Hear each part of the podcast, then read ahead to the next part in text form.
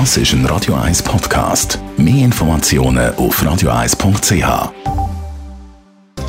Netto, das Radio 1 Wirtschaftsmagazin für Konsumentinnen und Konsumenten, wird Ihnen präsentiert von Tracker.ch, der weltweit führende Anbieter für mobile Ortungslösungen. Mit dem Adrian Sutter. Die Schweiz ist und bleibt ein iPhone-Land. Über 40 Prozent der Schweizer benutzen ein Telefon von Apple, gefolgt von Samsung mit 35 Prozent. Der Rest teilen sich die anderen Handybauer auf. Vor allem bei den Frauen ist das iPhone laut einer Umfrage von Moneyland beliebter als bei den Männern. Laut einem Bericht vom britischen Industrieverband ist die EU schlechter auf einen No-Deal-Brexit vorbereitet als Großbritannien selber. Bereit für einen kalten Brexit sagen derzeit aber weder die Briten noch die EU. Besonders kleine Unternehmen sind schlecht vorbereitet. Die EU im Allgemeinen hat aber einen Aufholbedarf, wenn es ums Abfedern der negativen Folgen geht. Facebook-Währung Libra will ihr Datenschutzkonzept vom Schweizer Datenschützer überwachen lassen. Das hat Adrian Lopsiger gegenüber der NZZ erklärt.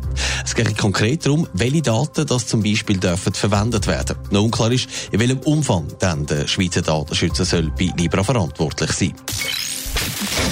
Seit der Ausschreibung und der Vergabe durch den Bund sorgt das 5G-Netz in der Schweiz für Schlagzeilen. Vor allem gegen die neuen Antennen gibt es richtig grossen Widerstand. Adrian Sutter, so grossen Widerstand hat man sich kaum erwartet. Es sind schweizweit 100 Einsprachen gemacht worden gegen neue Antennen und den Umbau auf stärkere Antennen. Laut der Telekom-Anbieter wird jede dritte Antenne durch Einsprachen blockiert. Für den Martin Zand, Vorstandmitglied vom Verein Schutz vor Strahlung und dem Dachverband Elektrosmog, ist das erfreulich.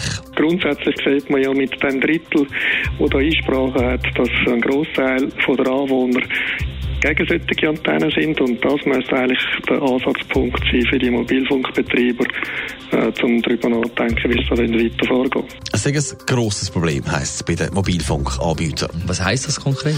Die Telekom-Anbieter sind natürlich unter Druck. Sie haben für die 5G-Lizenzen einen Haufen Geld gezahlt und wenn das Netz darum natürlich vorantreiben. Doch durch die Einsprache wird das verzögert. So fest verzögert, dass am Schluss könnte sein, dass das 5G-Netz nicht wie geplant kann in Betrieb genommen werden. Für Gegner vom 5G-Netz ist das natürlich ein Erfolg. Sie möchten am liebsten, dass es gar nicht eingeführt wird. Das versuchen natürlich die Mobilfunkanbieter mit allen Mitteln zu verhindern. Aber es geht schon mal alles ein bisschen langsamer, deutlich langsamer und schwerer, als das viele gedacht haben.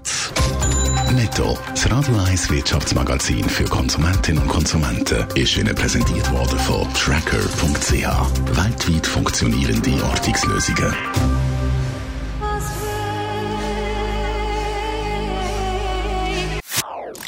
Das ist ein Radio 1 Podcast. Mehr Informationen auf radio1.ch.